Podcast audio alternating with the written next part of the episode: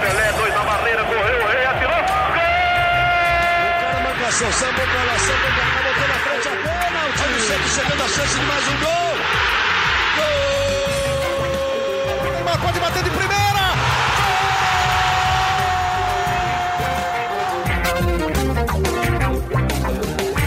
Orgulho que nem todos podem ter. Eu sou o Leonardo Bianchi, esse daqui é o GE Santos, podcast do Peixe no GE. Peixe que com a vitória em casa contra o Bahia, 3 a 1 gols de Madison, Marinho e Jobson, fechou o primeiro turno do Brasileirão na sexta colocação com 30 pontos conquistados nos 19 jogos disputados e com margem para crescimento, né? Vamos falar dessa vitória importante para o Santos no Brasileirão, mas também de Copa do Brasil, porque na quarta-feira, no Castelão, tem jogão.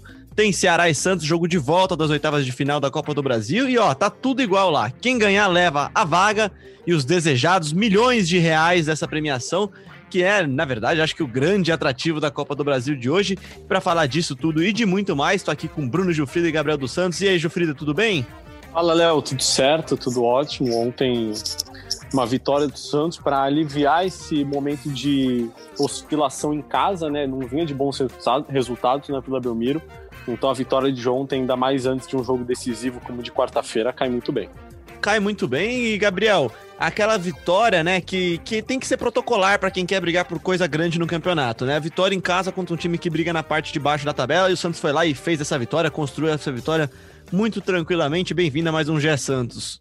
E aí, Léo, e aí, Bruninho, todo mundo que escuta o podcast Gé Santos. Pois é, né? O Santos deu fim aí uma uma, uma zica que tinha na Vila Belmiro, né? E conseguiu fazer o que se esperava, né? Ganhar do Bahia é, e seguir ali em cima da tabela depois de um tropeço contra o Fluminense na, no fim de semana passado. É um resultado importante que, que deixa o Santos ali é, brigando por cima. Até o Cuca elogiou o primeiro tempo é, o primeiro turno do Santos depois da na, na, entrevista coletiva e realmente foi um primeiro turno um primeiro turno surpreendente. Santos fez uma boa campanha é, e tá ali em cima, tá brigando por, por Libertadores e G4, enfim. Então acho que é o, é o lugar onde o Santos é, é, tem que brigar mesmo. Vamos começar então falando sobre Brasileirão, porque daqui a pouco a gente vai falar sobre Copa do Brasil e também vamos trazer aqui uma entrevista exclusiva que vocês fizeram com Jorge Andrade, gerente de futebol do Santos. Tem muita coisa legal nesse programa de hoje. Vamos começar falando então sobre esse Brasileirão, gente. Vitória na medida, né, Jufrida? Aquela vitória sem brilho, mas com segurança, com eficiência. Isso porque em 26 minutos de jogo o Santos abriu 2 a 0 né? Exatamente, Léo. Até os números do Santos nesse jogo não foram tão bons. Foram oito finalizações contra 20 do, do Bahia. Então, se você for pegar pelos números, assim, o Santos não foi aquele time que dominou o Bahia, né? Até no primeiro tempo eu acho que o Santos dominou. Acho que no primeiro tempo o Santos sofreu muito poucos riscos, tirando o gol, né? Que sofreu, claro. Mas o Santos conseguiu é, conseguiu neutralizar as principais chances e principais jogadas do Bahia. E aí, no segundo tempo, é, já com 3 a 1 no placar, é, obviamente o Bahia vai mais para o ataque e vai chegar mais. Acho que o Santos não soube se defender tão bem, é, ficou muito à mercê das falhas do Bahia, né, de chutes para fora, chutes na trave e defesas do João Paulo. Acho que esse foi o principal ponto negativo do Santos. Mas de fato foi uma vitória da eficiência do Santos, né? Quando chegou praticamente em todas as bolas, finalizou com precisão e abriu 3 a 1 logo no primeiro tempo, praticamente matando o jogo. Ô Gabriel, não falando especificamente sobre essa partida, mas falando sobre esse primeiro turno do Santos, essa é uma coisa que tem faltado um pouco para o Santos, né? Ser um pouco mais eficiente, ser um pouco mais direto, né? Talvez direto seja a palavra correta, né, para definir o Santos, né? Ter a oportunidade de matar o jogo e não sofrer, poder cadenciar mais o jogo, né? Tem uma frase legal durante o jogo, né? Do pessoal pedindo calma, os jogadores pedindo calma entre eles, né, durante o jogo. Pois é, geralmente é comum o Santos criar muita chance e desperdiçar muita chance. Pode até ganhar a partida, mas o cenário que, que, que, que vem sendo frequente é o Santos de desperdiçar muitas chances. E ontem, como, como o Bruninho disse, o Santos não criou tantas chances como está acostumado, mas foi letal e conseguiu marcar três gols e resolveu o jogo ainda no primeiro tempo. Então, acho que tem que dosar um pouco, tem que mesclar um pouco é, esse, esse lance de ser letal, mas também criar oportunidades por jogo. Então, acho que o primeiro turno do Santos, como eu já falei, muito bom, tá ali, terminou no G6, né? Então, acho que dá para brigar por, por uma vaga direta na Libertadores, né? Título eu acho que é, que é um pouco improvável, mas é, vamos ver aí como se desenrola o segundo turno. Pois é, uma temporada meio maluca, né, cara? Falando mais sobre Brasileirão, Jufrido, eu queria que você falasse como é que você viu esse primeiro turno do Santos, né? O Santos que encerra o Brasileirão, nessa primeira parte do Brasileirão, na parte de cima da tabela. Acho que assim, se a gente fosse falar isso daqui no primeira partida do Brasileirão, muito torcedor ia estar tá feliz, né, de estar tá na sexta colocação. Só que é aquela coisa, quando chegou lá, agora você quer mais, né? Eu não diria nem que estaria feliz o torcedor, acho que ele estaria surpreso, né? Porque as previsões no começo do campeonato, não só da imprensa, mas eu acho que de parte dos torcedores também, não era das mais otimistas, né? Acho que as previsões é, claramente eram de um Santos que brigaria ali pelo meio da tabela. É, acho que em nenhum momento se falou em cair para a segunda divisão, nada disso, porque o Santos tem um elenco que é bom. Eu acho que o elenco do Santos é bom, não para brigar por título. E eu acho que os principais motivos para gente não colocar o Santos no começo do campeonato nessa briga pela parte de cima eram questões políticas, é, não só futebolísticas. Né? O Santos tem muitos problemas extra-campo, tem é, atraso nos direitos de imagem, tem proibição da FIFA. Então, esse primeiro turno bom do Santos, acho que é muito mais uma superação de todos esses problemas, né? é, graças a uma blindagem do Cuca, um trabalho muito bom do Cuca dentro e fora de campo, do que é, só por questão futebolística. Acho que tem que levar tudo isso em consideração quando você fala do primeiro turno do Santos. E lembra muito 2018, Léo. Lembra muito 2018, que quando o Cuca assumiu aquela equipe é, do Jair Ventura, claro, ele assumiu numa condição totalmente diferente na zona de rebaixamento, mas ele conseguiu é, é, melhorar o time e fazer com que o time voltasse a ganhar é, e mesmo com todo, toda a turbulência política fora, né? Lembra que em 2018 é, estourou o caso Sanches, teve também várias brigas entre Pérez e Rolo, então também era um cenário político muito conturbado que o Cuca também conseguiu blindar os jogadores e conseguir bons, bons resultados. Não conseguiu a classificação para a Libertadores no final, é, é, é chegou a brigar por ela, mas não conseguiu no final. Mas foi uma, uma campanha de redenção ali. Nesse ano ele já começou desde o começo e está fazendo uma campanha bem boa e com o elenco que ele tem com, e, e com as condições de trabalho que ele está tendo também. Exato, acho que o primeiro semestre do, do Santos pode se definir na palavra superação, né, Jufrida? Porque é um, é um time que teve muitos problemas dentro, fora de campo, que perde sua maior referência no, no meio de campo, que é o Sanches, que tem que se reinventar com saídas de jogadores que eram pilares da equipe até o final do ano, né, do ano passado, que era o, o caso do Everson e do Sacha. Enfim, né, quase perde jogadores no mercado mais de uma vez, né, quase perdeu Soteudo, quase perdeu o Lucas Veríssimo, e tá, tá lá, tá brigando lá em cima e tá na frente de muito time com mais investimento e com mais estrutura. Acho que o ano do Santos, o primeiro semestre do Santos, né, primeiro semestre esportivo, vai, que é o primeiro turno do Santos, é muito bom, cara. Se fosse para dar uma nota, eu daria a nota 7, vai, 7,5. E para você? Para mim, acho que uma nota 8,5, assim. Né?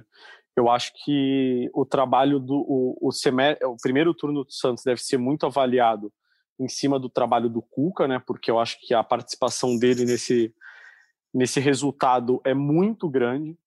É, se o Santos hoje está onde está, tem um dedo muito grande, uma participação muito grande do Cuca. É, eu não acho que o trabalho dele é perfeito, né? Porque dificilmente a gente vê um trabalho perfeito. Acho que tem ainda alguns errinhos, mas eu acho que o trabalho dele é muito bom. É, e o mais importante de tudo, acho que a gente já consegue ver uma cara nesse Santos, né? Porque era algo que a gente cobrava muito do time do técnico Gesualdo Ferreira. O Santos não tinha uma cara. E o Santos do Cuca tem. A gente vê os laterais indo muito ao ataque, a gente vê quando o Santos joga com dois meias de armação, como ontem, com o Jobson e o Jean Mota, esses dois meias de fato estão ali muito próximos aos atacantes. A gente tem o Caio Jorge, que faz esse centroavante saindo bastante da área. Então, você vai analisar o Santos hoje, você tem o que analisar, né? Você está ali vendo o que o, o que o Cuca planeja e Você sabe o que esperar do jogo, né? É, exatamente. Você sabe o que esperar do Santos. É, justamente quando ele tentou fazer algo diferente contra o Fluminense, não deu certo, né? E a gente via muito o Gesualdo fazendo muitas vezes várias coisas diferentes e não dando certo. Então acho que o Cuca tem uma participação muito grande, tem um mérito muito grande. Então minha nota muito graças ao Cuca e talvez até para ele é 8,5 nesse primeiro, primeiro turno do Santos. Cara, você me convenceu que ia aumentar minha nota. Eu vou mudar ela daqui a pouco, eu vou fazer a média aqui. Vai lá, Gabriel. É, tudo fosse... depende da, tudo depende da média da sua escola, né? Porque na minha escola a média era 5, mas tem escola que a média era 7. Na minha faculdade a média era 7, por exemplo. Então, assim, se fosse a média da minha faculdade, o Santos estaria quase na média para você. E a média do Santos não era sexto lugar. Né? É, a, média na minha, a média na minha era 6, tá? Na minha escola era 6, na faculdade era 5. Na minha também. E então, Gabriel, você que era o aluno nota 10, qual que seria a sua nota então? Antes de eu refazer a minha nota aqui, porque o, o Jufrida destruiu meus argumentos. Cara, eu vou confessar para ti que eu também ia dar 7,5, mas o Gilfrida me fez aumentar meio ponto aí com todos esses argumentos que ele, que vou ele, mandar que ele colocou depois aí. pro Cuca, então, para É, então eu vou aumentar para 8. Eu vou dar 8 aí para o primeiro turno do Santos. Também acho que foi além das expectativas, mas mas também acho que não seja um trabalho perfeito, como o Gilfrida falou, que tem alguns erros, mas nada que não possa ser corrigido. Então vou, vou dar 8 aí pro primeiro turno do Santos. Vou com você 8 também, que aí a gente fecha naquele 8 e 25, vai, que é a média dos três aqui, porque acho que realmente o Santos está acima da média, né? Realmente é, é acima da média. E acho que assim, né? A gente tem que colocar todo o contexto mesmo, como a gente falou, né, Jufrida? O que, que seria o 10 para o Santos neste ano? O 10 para o Santos deste ano, para mim, seria conquistar uma vaga direta na Libertadores, tá entre os quatro primeiros colocados do Campeonato Brasileiro. E tá próximo disso mesmo, então acho que tá bem pago esse 8,25 para o semestre do Santos. Como diria Milton Neves, né? O Milton Neves que gosta de fazer os números quebrados, né? 7,95. Esse vai ser um 8,25. Falando então sobre Copa do Brasil, gente, esse assim, outro desafio gigantesco para o Santos o Santos chega lá com um jogo totalmente aberto, né, Gabriel? Totalmente aberto, 0 a 0 na ida, não tem gol fora de casa. Qual é o seu palpite para a postura do, do time em campo? Cara, eu acho que tem que manter a mesma postura de quando foi lá pelo Brasileirão e conseguiu a vitória por 1 a 0 Eu acho que tem que. É, não pode deixar o Ceará jogar, porque o Ceará já se mostrou aqui na, na Vila Belmiro que é um time bem arrumado, que consegue ter o contra-ataque com facilidade, tem um meio-campo é, ágil ali que consegue trocar passos com qualidade. Então acho que o Santos não pode se intimidar e, e tem que ir para cima. É, eu não vejo. Eu sempre falei que a característica do Santos é, que eu gosto de ver o Santos jogar é quando o Santos pressiona a saída de bola, que eu acho que é uma das principais características desse time, e quando o Santos deixa o outro time jogar, deixa o outro time ficar com a bola para sair no contra-ataque, eu acho que o Santos peca muito é, e, e, dá, dá a sopa para o azar, né? Então acho que não pode é, ir ao Ceará retraído, mesmo sendo visitante, é, mesmo jogando num, num, estádio onde o Ceará está acostumado a jogar. Eu acho que o Santos não pode, não pode se intimidar e tem que ir lá com a postura que foi pelo Campeonato Brasileiro. É, como você disse, não tem não tem gol fora, então qualquer vitória classifica o Santos, qualquer empate é, vai ser decidido, decidido pelos pênaltis. É, então o Santos não vai contar com o Lucas Veríssimo, que é um dos principais jogadores aí na temporada. Ele está suspenso, foi expulso no primeiro jogo. E conta com o retorno do Pará, né? Não dá para saber se ele vai ser titular, mas ele viajou com a delegação depois recuperado de, de, de, dores na coxa. Então tem a volta do Pará, mas não conta com o Lucas Veríssimo e não tem desfalques é, pelo novo coronavírus. Todos os testes dos jogadores que fizeram deram negativo. Ô, Gilfrida, é, o Gabriel fala da volta do Pará, mas depois dessa partida, é mais uma boa partida do Watson como lateral titular do Santos. Acho difícil que o Pará recupere essa posição, cara. A gente tem cantado essa bola aqui recentemente, fica meio pingando, né? A gente tá meio na dúvida ainda. E, e acho que o Matson tá cada vez mais ganhando esse espaço dele, né? É, até uma, uma das características do time do Cuca com o Matson é que os laterais avançam muito, né? Até a gente falou sobre isso com o Felipe Jonathan no podcast com ele, é, e ele falou que é verdade mesmo. É, quando um dos laterais vai à linha de fundo, o outro vira quase um atacante dentro da área. Com o Pará, o Santos não consegue jogar assim. Não é, não tô aqui falando que é demérito do Pará, nada disso, mas é uma característica que ele não tem. Então, com o Pará, se o Felipe Jonathan for a linha de fundo, ele não vai estar dentro da área para finalizar uma bola, como ontem, quando o Soteudo foi a linha de fundo, o Madison estava dentro da área como centroavante na segunda trave para fazer o primeiro gol do Santos. É, eu acho que o Pará realmente perdeu essa vaga principalmente pela forma como o Santos está jogando com o Cuca. Não só é, não por ele não ser um bom jogador ou não ter condições de ser titular, enfim, nada disso. Mas eu acho que na forma como o Santos está jogando hoje, o Madison tem que ser o titular. E Uma vale coisa- lembrar também, Léo, vale lembrar também, Léo, que o Cuca disse na entrevista que os dois podem jogar juntos, né? É, eles já jogaram juntos em, alguma, em algumas oportunidades, com o Madison fazendo a zaga, principalmente agora que o Lucas Veríssimo está suspenso. Talvez não, não me surpreenderia se os dois jogassem juntos, até porque o Cuca gosta do Pará. E falando sobre o Pará, na semana passada ele, ele renovou o contrato com o Santos, né? Era até o fim desse ano, renovou até o fim de 2022. Então teremos Pará aí na Vila até pelo menos o fim de 2022, se ele não sair antes, né? Obviamente. Tem lenha pra queimar o Pará, hein, cara? Tem, tem, tem história, tem muita carreira o Pará. E é uma coisa diferente, Jufrida, que você falou, é até dif- diferente do que a gente costuma ouvir, né? Daqui quando você tá na escolinha, quando você tá jogando bola, quando você tem essas coisas assim, você sempre ouve, ah, não, quando um lateral sobe, o outro fica, né? No Santos não é isso, é por isso também que vira, que se torna mais importante o papel do, do- dos volantes, dos meias e da própria zaga do Santos, né? Sim, com certeza. Ontem, quando o Santos ia pro ataque, com um dos laterais, na área tinha o outro lateral, os dois atacantes, porque um é, normalmente também está na ponta junto com esse lateral, já são três. Mais o Jobson e o Jean Mota, os dois meias de ontem. Então o Santos ontem chegou à área muitas vezes com cinco ou seis jogadores. É, é muito importante é, para o ataque ter tantos jogadores assim. Né? Então por isso que eu acho que o Matson tem grande chance de continuar na, na, na, na, na lateral direita como titular. Eu sou fã do Matson, cara, ainda mais depois da belíssima entrevista que ele deu pra gente aqui no GE Santos, ele tem um conhecimento do campo que eu acho muito interessante. Falando sobre o provável time, Jufrida, desfalque garantido mesmo, como a gente falou, é o Lucas Veríssimo. Quem que tá mais cotado aqui na nossa bolsa de apostas para para somar esse lugar do Lucas Veríssimo na partida decisiva contra o Ceará na quarta-feira no Castelão? Ah, não tem muito segredo, viu, Léo? Apesar de, como o Gabriel falou, ter a possibilidade do Madison ser utilizado na zaga, eu acredito que ele que o Cuca vai escalar o Luiz Felipe, né, que foi quem entrou no jogo contra o Ceará no intervalo depois da expulsão do Lucas Veríssimo. Então acho que o Lucas o Luiz Felipe deve ser a novidade do Santos aí depois do jogo contra o Bahia. Parceiro de zaga do Lampérez, aliás, um comentário sobre a partida, o Lampérez dá meio que uma furada, né, na hora do gol, né, Jufrida? Foi meio que no contrapé dele, né? Aquela bola foi um pouco que bizarro, né? Não, não, não foi, não parece se foi um erro. cons- Parece que vai conseguir chegar, mas não chega, né?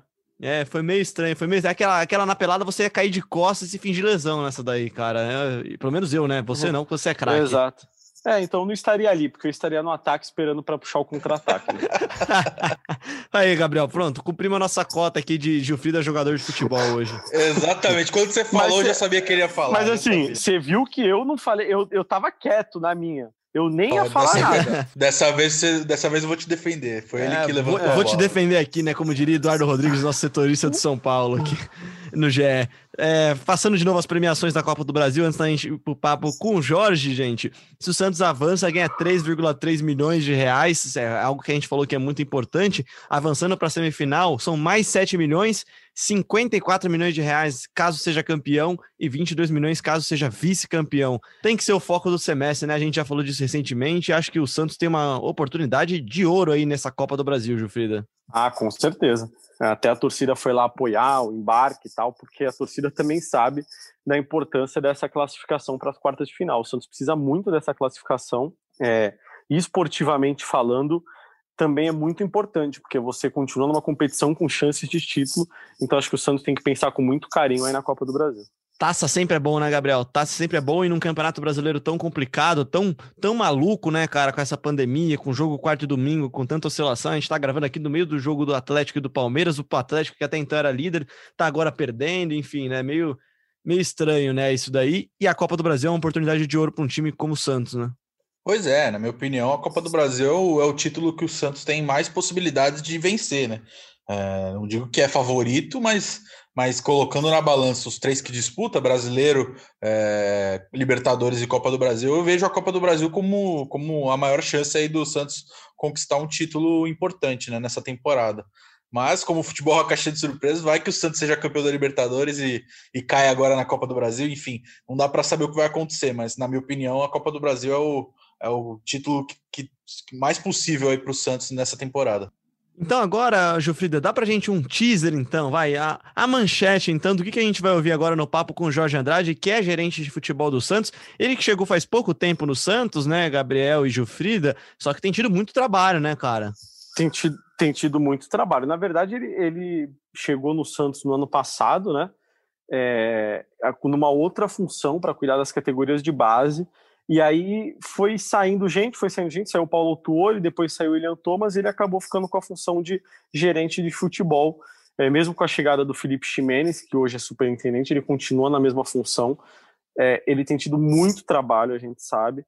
E o trabalho dele, apesar do Santos não poder contratar, é, é mais interno, assim, né? Ele é meio que um, um síndico, assim, digamos. Ele resolve problema ali, tá ali para apagar incêndio.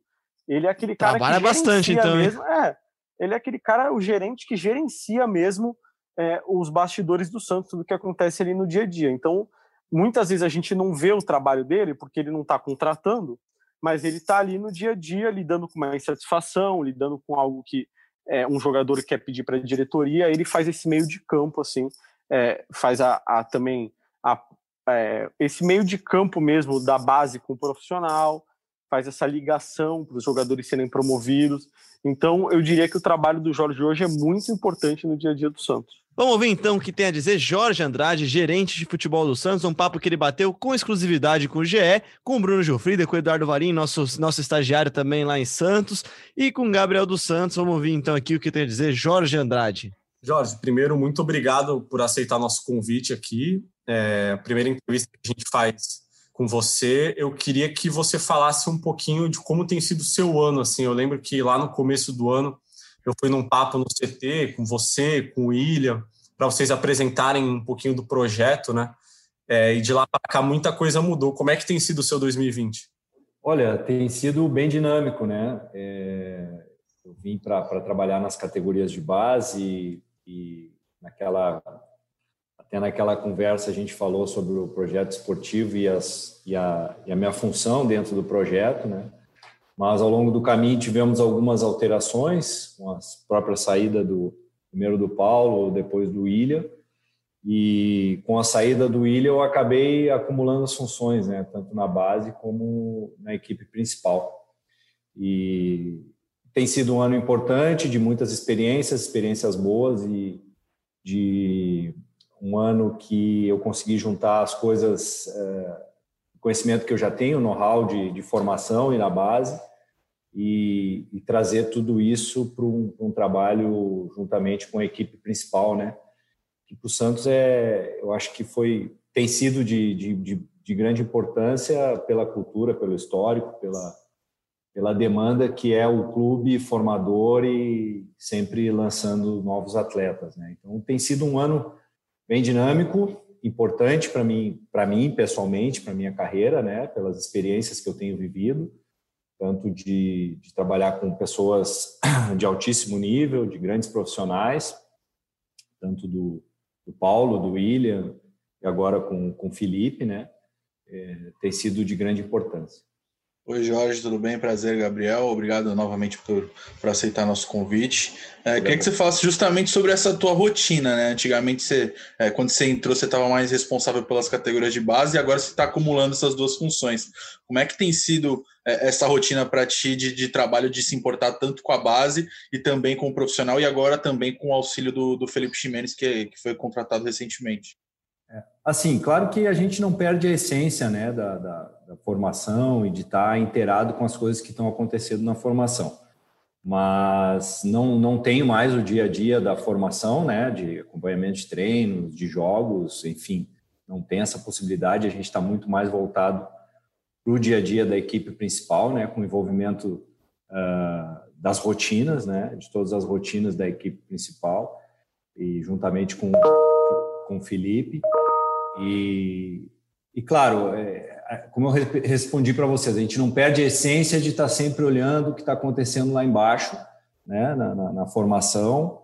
E pelo fato de estar tá praticamente um ano no clube viver desse um ano, dez, nove meses na formação, eu conheço muito bem os atletas, sei quem são, sei do potencial de cada um deles.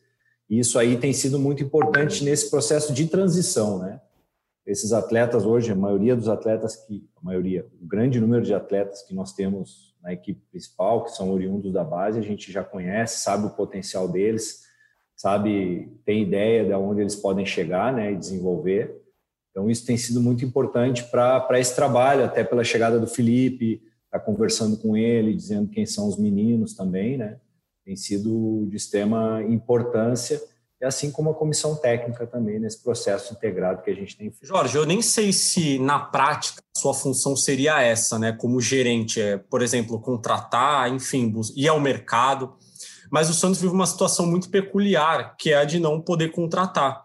Então, a sua rotina, eu imagino que seja muito mais interna, né, de relacionamento, de gerenciar uma crise interna, é, conversar com os atletas, fazer a relação entre atleta e direção. Como é que é seu trabalho no dia a dia, Jorge? Na base, eu imagino que fosse muito mais de acompanhamento de jogos, treinos, de apontar uma, um jogador aqui, outro ali. Como é que tem sido no profissional? O que, que o Jorge faz hoje no futebol profissional do Santos? É, assim, quanto a. Sempre se fala com um, ou de um gerente, ou de um diretor, o nome que queira se colocar, se levou muito por uma questão é, se tem uma imagem né, de um contratador, de alguém que está de olho no mercado, e, e, não é só isso. Né? Claro que hoje a gente tem um departamento de scout que está sempre observando, nos passando as informações, e pelo fato da gente estar tá, tá trabalhando num clube muito grande como o Santos, independente do, do transfer ban, as informações chegam, a gente acompanha, nós somos do, do mercado, né? não tem como, como fugir disso, e para nós é importante, mas nós não somos meros contratadores, né? Nossas ações são realmente essas, as ações de conversar com o um atleta, de falar com o menino que está em transição da base para o profissional, de conversar com a comissão técnica, ver o que, o que, quais as necessidades que estão sendo é, da, do, do, dia a dia, a gente interagir com a questão do pessoal do Diogo, da logística, interagir com o pessoal do departamento médico, é, tratar de problemas ou até de crises internas, é, situações do, do dia a dia que a gente começa a se envolver, né? E, e sim de resoluções de problemas que aparecem, né? Então a, a função é muito mais mais essa de estar tá dando todo o suporte para a comissão técnica poder trabalhar, né? E junto com o superintendente é, trazer as melhores soluções, melhores alternativas para o bom andamento do trabalho, né? A gente precisa dar as melhores condições possíveis para que a gente tenha desempenho é, técnico, físico, médico, saúde, comportamental, psicológico é, da equipe, né? Então a, a, nossa nossa função, a minha função é muito mais estar dando essa essas condições, buscar que no dia a dia a gente tenha condições de trabalho para poder ter a melhor performance possível. E como eu falei, eu, esse, todos esses anos do meu trabalho na formação né, me, me, facilita esse contato com os meninos da transição, é, muito contato com a equipe B também, para poder é, discutir, conversar como estão os processos lá. Hoje a equipe mais próxima, assim, entre formação e base de transição é o Sub-23, que a gente está mais, mais conectado. Jorge, boa tarde. Prazer falar contigo, Eduardo Valim. É, Jorge, eu queria saber, assim, nos últimos anos o Santos teve alguns problemas em relação à, à renovação de contrato, de promessas do clube, até de jogadores, né? E eu lembro que no começo do ano você chegou a, a, a comentar, né, que tinha adotado uma implementação de, de analisar com, com carinho, mais com cuidado, né, essa questão do contrato de jogadores, como é que fica. E eu queria saber se você ainda tem algum tipo de relação com, com essa função do clube hoje, né? Ou se você já, agora que você assumiu profissional também, você já está em outros aspectos. Sim, sim. A gente, a gente mantém esse, esse trabalho, esse controle, né? A ideia de antecipar as situações, a gente não, não deixar com que virem um estado emergencial, né, principalmente dos, dos ativos importantes do clube, que são os jovens, de antecipar renovações, de antecipar situações de jogadores que tenham boas projeções, projeções futuras. Né. Continuo sim com essa com essa função e claro também passando para o Felipe, trocando muita informação com ele para a gente estar é, tá protegendo e, e garantindo os ativos do clube. Essa é uma função que também no dia a dia a gente, a gente continua fazendo. Jorge, você falou sobre conversar com os garotos na transição e, e recentemente a gente teve a promoção de, do Ângelo, que é um garoto de 15 anos, é, que estreou aí, fez história, estreou mais jovem do que o Pelé. Queria que você falasse é, sobre sobre como foram as conversas com, com o Ângelo, principalmente, porque um garoto de 15 anos não é todo dia que a gente vê um garoto de 15 anos começar a jogar no profissional, né? E como foi essa preparação, essa maturação, não só com o Ângelo, mas também com a comissão técnica, com outros com outros dirigentes e, e também falar sobre a, a, a, renovação dele, né? Porque já promoveu ele ao profissional e também acertou um pré-acordo de contrato profissional que ele não pode, ele não pode assinar ainda porque ele é, tem 15 anos e só pode assinar a partir dos 16. Queria que você falasse um pouco sobre o Ângelo, por favor. Assim, um atleta que a gente, desde, desde a da nossa chegada aqui, a gente já viu e é notório, não somos nós, mas todo mundo que trabalha na formação do Santos sabe do, do, da projeção dele, da excelente projeção que ele tem e o talento que ele tem, né? Então a gente vem acompanhando ele desde essa chegada, fazendo com que ele cumpra etapas, né? Ele saiu do sub-15 e foi para o sub-17. Né? Então a gente chegou a ter uma primeira rodada do Campeonato Brasileiro sub-17. Ele teve um bom desempenho, é, provou que estava numa condição que poderia estar em alto nível entre o sub-17 e, o nosso projeto foi colocá-lo para começar a jogar o Brasileiro sub-20 no pós-pandemia para ver a possibilidade de acelerar esse processo. E ele fez partidas muito boas, né?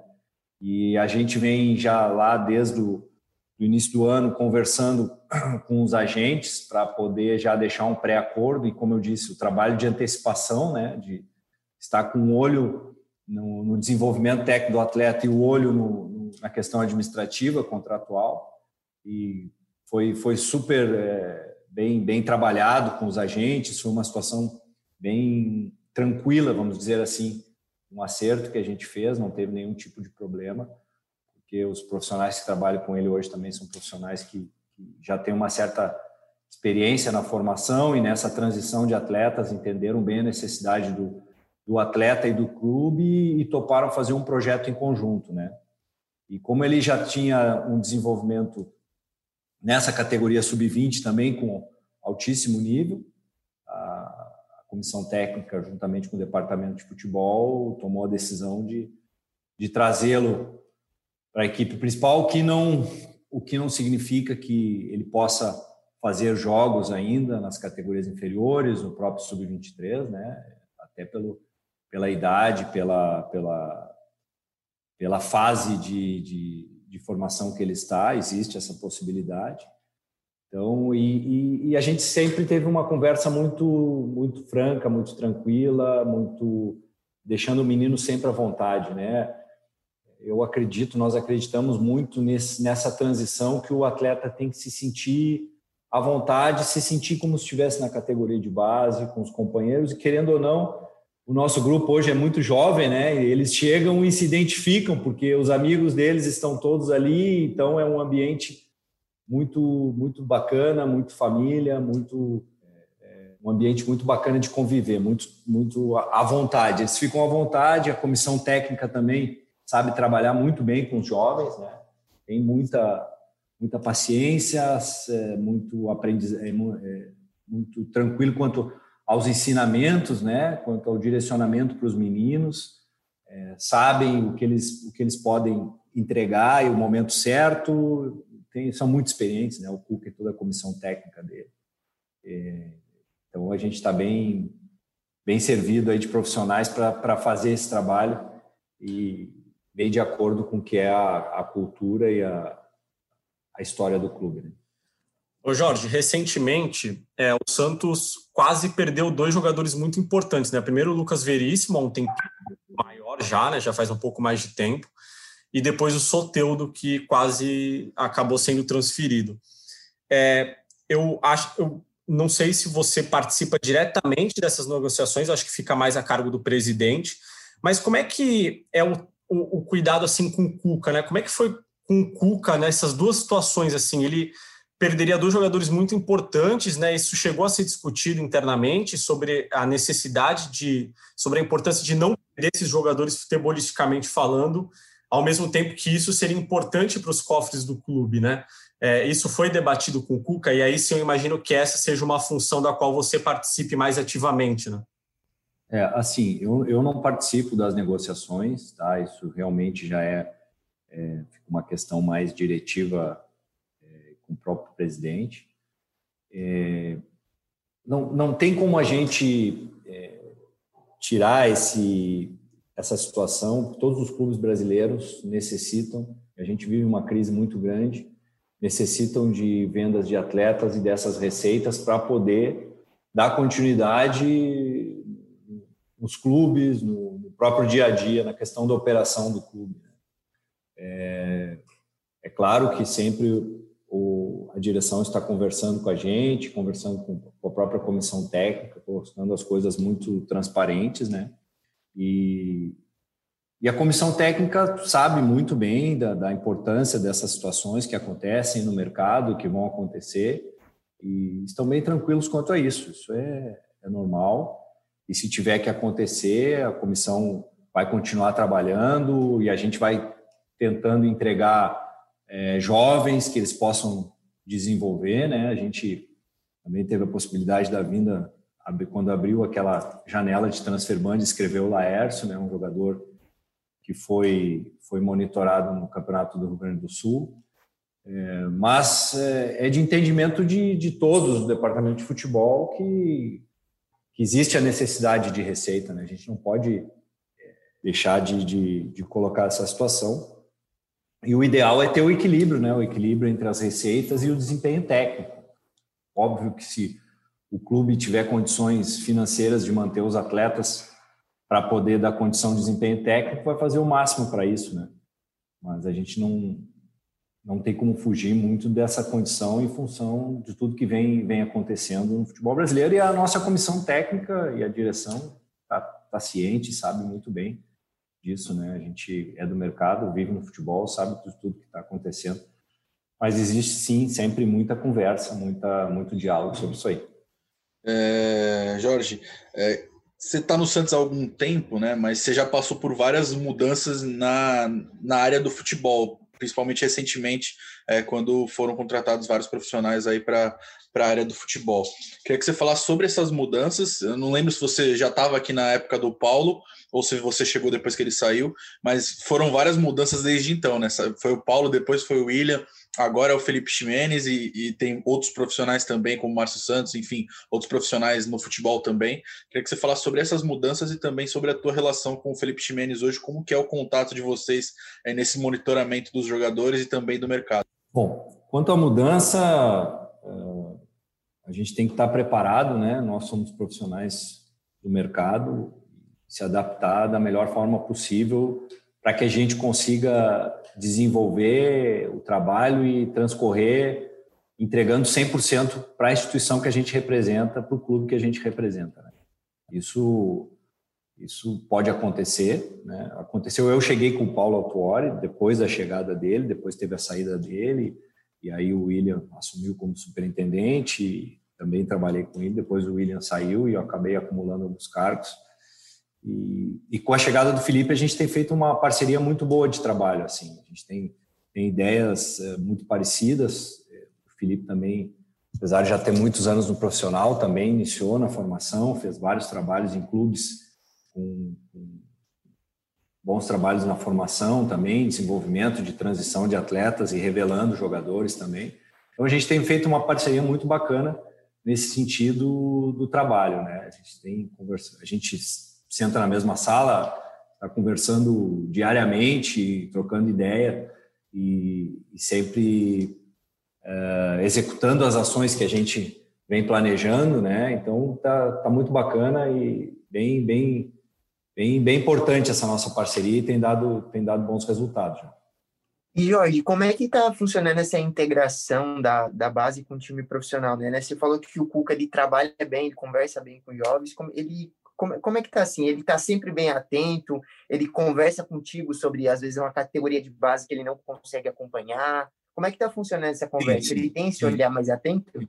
Sim, sim. Desde a chegada dele aqui, a gente sempre tem conversado. A comissão técnica dele, o, o Eudes e o próprio Cuquinha também estão sempre atentos, né, observando treinos, uma coisa uma ação importante que eles fazem é sempre marcam treinos contra o sub-20, 23, e aí conseguem observar os meninos de perto, né? A gente teve alguns jogos aqui da, da base no CT Rei Pelé, que eles conseguiram observar. Quando a gente viaja e tem jogos na televisão, a gente senta, assiste os jogos e, e fala sobre os meninos. Então, eles estão sempre muito, muito atentos sobre os, sobre os jovens, no, principalmente no, no 20, no 23, no 17 também, porque não, né? Que tem acontecido jogos e, e a gente tem acompanhado. Então, essa, esse acompanhamento, essa conversa, esse diálogo sobre os meninos, quem é quem, é, posições e tal, já desde a chegada deles foi sempre de rotina. Né?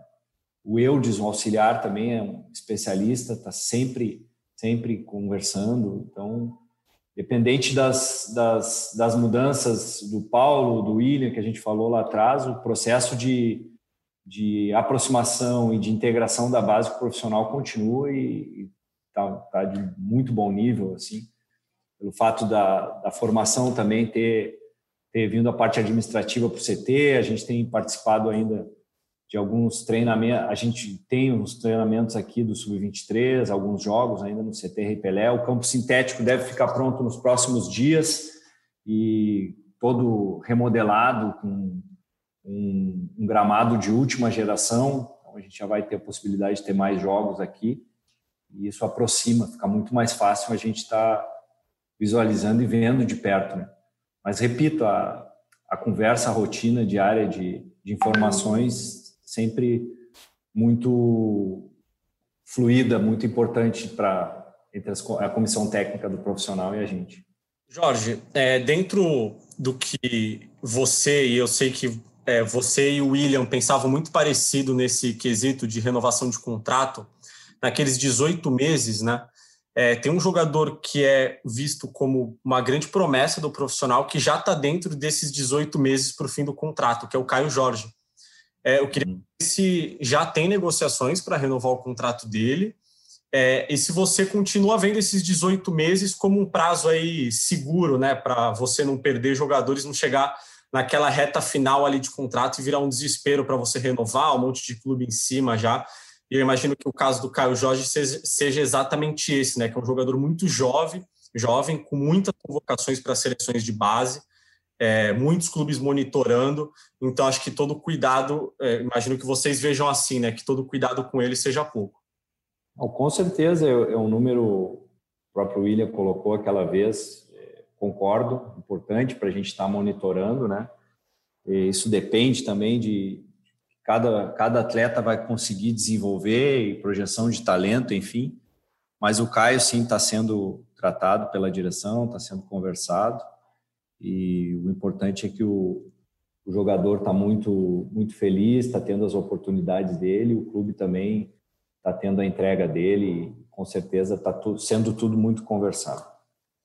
É, dentro de um ano tão complexo, né, Jorge, com pandemia, paralisação do futebol, é, até eleições no fim do ano, mas é, isso independe do seu trabalho. É, quais são os projetos que você ainda tem até o fim do ano, é, esportivamente falando? É, você falou do gramado do CT, que está prestes a ser entregue, imagino que seja para você um motivo de até orgulho, né? Porque você trabalhou até outro dia com formação e acho que ainda se importa muito com isso. O que, que você ainda tem de planos até o fim do ano, assim, de projeto que está sendo tocado e você pretende entregar até o fim do ano, até pelo menos o fim da temporada? Ah, é que a, a gente teve um ano diferente de tudo que a gente já viveu na nossa vida, né? Um ano diferente de tudo que a gente viveu. Tá?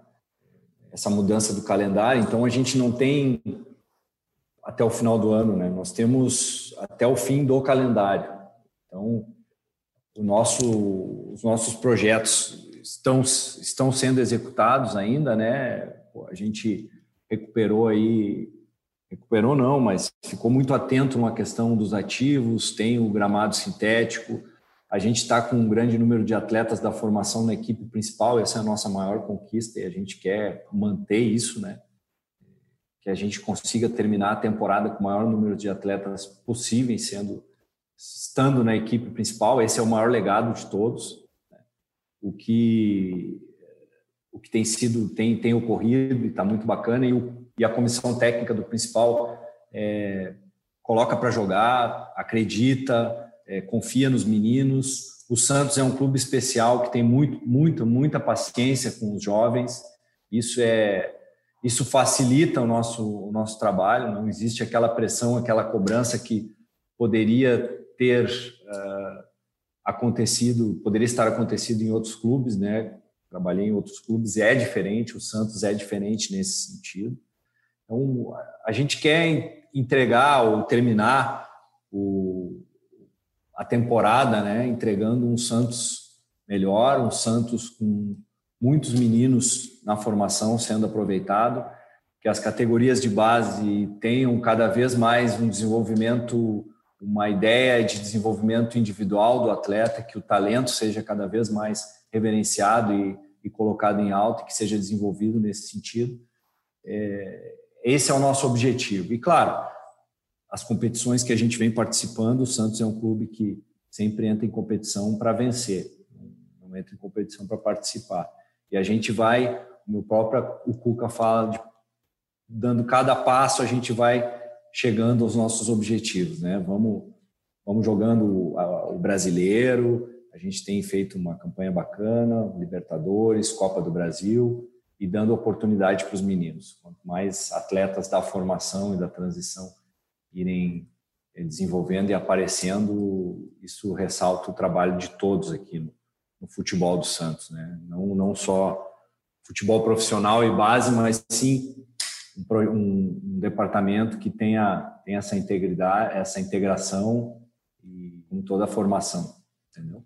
Jorge, é, você falou aí sobre os vários garotos que tem também no profissional. É, na tua visão, isso enfraquece é, isso enfraquece a, as categorias de base, porque é, eu sei que a base é vista mais como formação e preparação para o elenco profissional, mas faz bastante tempo que o Santos não ganha um título de, de, de relevância é, na base, principalmente sub-20, é, sub-17. Então eu queria saber o que, que você acha sobre essa integração, se você acha que é, que é precoce. É necessário, mas essa precoce ida dos garotos ao profissional, é, se ela prejudica o desempenho das categorias de base também. Eu acho que não prejudica, eu acho que dá oportunidade para mais, mais atletas. Então, quando você é, não, quando você acelera essa cadeia, que é no nosso caso, né? Hoje a nossa equipe sub-23 é praticamente uma equipe sub-20. Né? Se não me engano, tem três atletas com 21 anos, então ela é uma equipe de transição, voltada para a transição. Os melhores jogadores da base, que têm uma projeção próxima do profissional, tem que estar nessa equipe. Então, ela, começou, ela se tornou uma equipe muito jovem, assim como a nossa equipe principal, está uma equipe que é, reduziu o seu. Se você olhar a média de idade da equipe do ano passado para esse ano, ela caiu muito, né? Então, nós temos uma equipe muito jovem. Uh, com, consequentemente, a equipe sub-23, que é uma equipe de transição, também fica jovem, e a nossa equipe sub-20 também fica jovem e dá oportunidade para os meninos uh, jogarem. Então, tem mais oportunidades para mais talentos.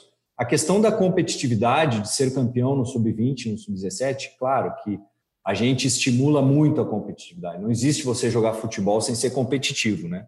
Você vai jogar uma, uma pelada entre amigos, você vai querer vencer. Você imagina os atletas na formação se não vão querer vencer. Então, é, a gente estimula muito isso, né? De, de, serem campeões também, de quererem conquistar um, um campeonato, vencer um clássico, né? é, saber da, da importância de, de, vencer e saber da, da importância do porquê perdeu, né? E quais os motivos que perdeu e buscar. É, e o nosso sub-17 também, com essa, essa, essa, aceleração da cadeia, também se tornou um, um, time muito jovem, né? Nós estamos fazendo partidos com sub-17, com atletas sub-16, sub-15, teve até atleta sub-14 entrando em campo no Brasileiro sub-17. Isso dá uma experiência muito importante e ajuda nesse, nesse processo de aceleração da formação. E o Santos exige isso, né? A gente tem que ter sempre jovens meninos e eu, para mim, no meu entendimento e no entendimento da maioria das pessoas aqui, é de grande valor essa essa experiência que eles estão tendo. Se a gente acelera a cadeia para o profissional, significa que nós temos bons talentos sendo revelados. O trabalho final é esse. E a gente consegue dar mais oportunidades, porque se imagina, no sub-20 não estariam jogando hoje esses que estão jogando, estariam jogando os atletas de último ano. Então, aquele que ficaria um ano sem jogar, praticamente, ou até dois anos sem jogar, ele já está jogando, está tendo a experiência de jogar um brasileiro. Isso é fantástico. E estão fazendo uma boa campanha, sim. Inclusive, já, já conseguiram fazer campanhas melhores do que a do ano passado, tanto no Sub-17 como no Sub-20, é, com, os, com os times bem mais jovens. Né? E primeiro etapa é conseguir a classificação nessas competições de base, né? E depois vai para as outras etapas e se conseguir o título vai ser de grande importância também. Ô Jorge, você comentou que é, na pequena janela que o Santos teve, né, inscreveu o Laércio, que foi um reforço importante aí que vinha sendo observado. Mas o, o, tempo ali que vocês estavam banidos, vocês acabaram perdendo o Elias, né? Que era um jogador que já estava acertado e o Zé Wellington, que estava meio acertado, acabou não vindo. E além disso, tem o Copete, que está treinando, treinando muito bem, pelo que a gente escuta falar, mas não pode jogar. Esses três jogadores acabam a ausência desses três jogadores acaba sendo lamentada pela comissão técnica até pela gerência. Assim, uh, o Laércio a gente conseguiu, né? Tivemos aquele tempo de, de janela, foi muito importante, já fez bons jogos, né? O Elias recebeu uma proposta, não, não deu tempo dele, dele, dele ser escrito e, enfim, foi um acordo, ele achou interessante também ir, está sendo muito feliz lá, um menino fantástico, Elias, grande profissional, grande caráter também. O Zé Ellison também não, não deu em função de, de, de, de janela. E, e, o Copete também, a gente está esperando uma questão também de janela e transfer ban, né? É, Claro que se tiver a oportunidade de utilizar, sempre é importante. Né? Tá aí então, Jorge Andrade, bem bacana o papo dele com os nossos setoristas no GE. É legal sempre quando a gente tem a participação de pessoas de dentro do clube para saber mesmo como é que está sendo o processo, quais são as ideias, quais são os procedimentos. A gente viu agora há pouco tempo, né, Gilfrida e Gabriel, a, a, promoção, né? A promoção não, né? Ele foi lançado como titular, lançado no time principal, o Ângelo, menino de 15 anos. Acho que o papel do Jorge é muito importante para o presente e para o futuro do Santos, Gabriel. Pois é, pois é. Na entrevista aí, como a gente escutou, ele falou bastante do Ângelo, né? É, que tem sido a principal aposta do, do Cuca é, nos, nos, últimos jogos, né? Tem 15 anos apenas e já está vivendo é, essa, essa vida no profissional aí. Então, foi bastante legal o papo. A gente agradece até o, ao Jorge pela disponibilidade. E fica o convite aí para os outros dirigentes barra jogadores participarem aqui do podcast GE Santos também, serão muito bem é, recebidos. Um abraço, Léo, um abraço, Gil, e todo mundo que escutou aí o podcast GE Santos. É isso, eles são tão bem recebidos quanto são Gabriel, Gilfrida, Laurinha, o Arthur, são sempre todos muito bem-vindos aqui no GE Santos. E você também, torcedor. Valeu, Gilfrida! Bem recebido eu não sou, nunca me servi um café, nunca tomei um café na tua conta. Tempo de pandemia, cara. Eu Tempo posso, de pandemia. Eu posso ser bem-vindo, mas bem recebido já são outros 500. Ó, fazer assim, quando, quando, tiver, quando tiver gravação presencial, quando, se Deus quiser, a gente tiver logo essa vacina, eu pago o café da primeira gravação. É, só conta pra galera que o café lá na Globo é de graça, né? Aí você não Não, não, não, não. O, ca, tu, o, ca, o, café com bolachinha e tudo lá, ó. Ah, então tá bom, então tá bom. Então Aí tá me convida, hein? Me convida que eu subo a serra, pô. Tá convidado também, Léo... tá convidado também. Leozito, muito obrigado pelo convite mais uma vez. Como disse o Gabriel, o convite para jogador, dirigente, todo mundo tá feito. São todos muito bem-vindos aqui. O Léo paga o café de todo mundo. Valeu, Gabriel, também, e até a próxima. Valeu, então. Obrigado a todos vocês que nos ouviram até aqui. Lembrando que você encontra o Gé Santos sempre no seu tocador favorito, na Apple, no Google, no Pocket Cast, no Deezer, no Spotify. E, claro, sempre no ge.globo barra podcast. Segue, se inscreve, curte a gente, avalia a gente lá no seu, no seu tocador favorito, que a gente gosta bastante quando tem as 5 estrelas. Se for avaliar com menos, assim, dá a nota 7,5, que nem a gente tá dando aqui, né, aí não é tão legal, não. Eu sou o Leonardo Bianchi, esse daqui foi mais um Gé Santos. A gente volta agora na quinta-feira com tudo sobre Ceará e Santos pela Copa do Brasil. Brasil.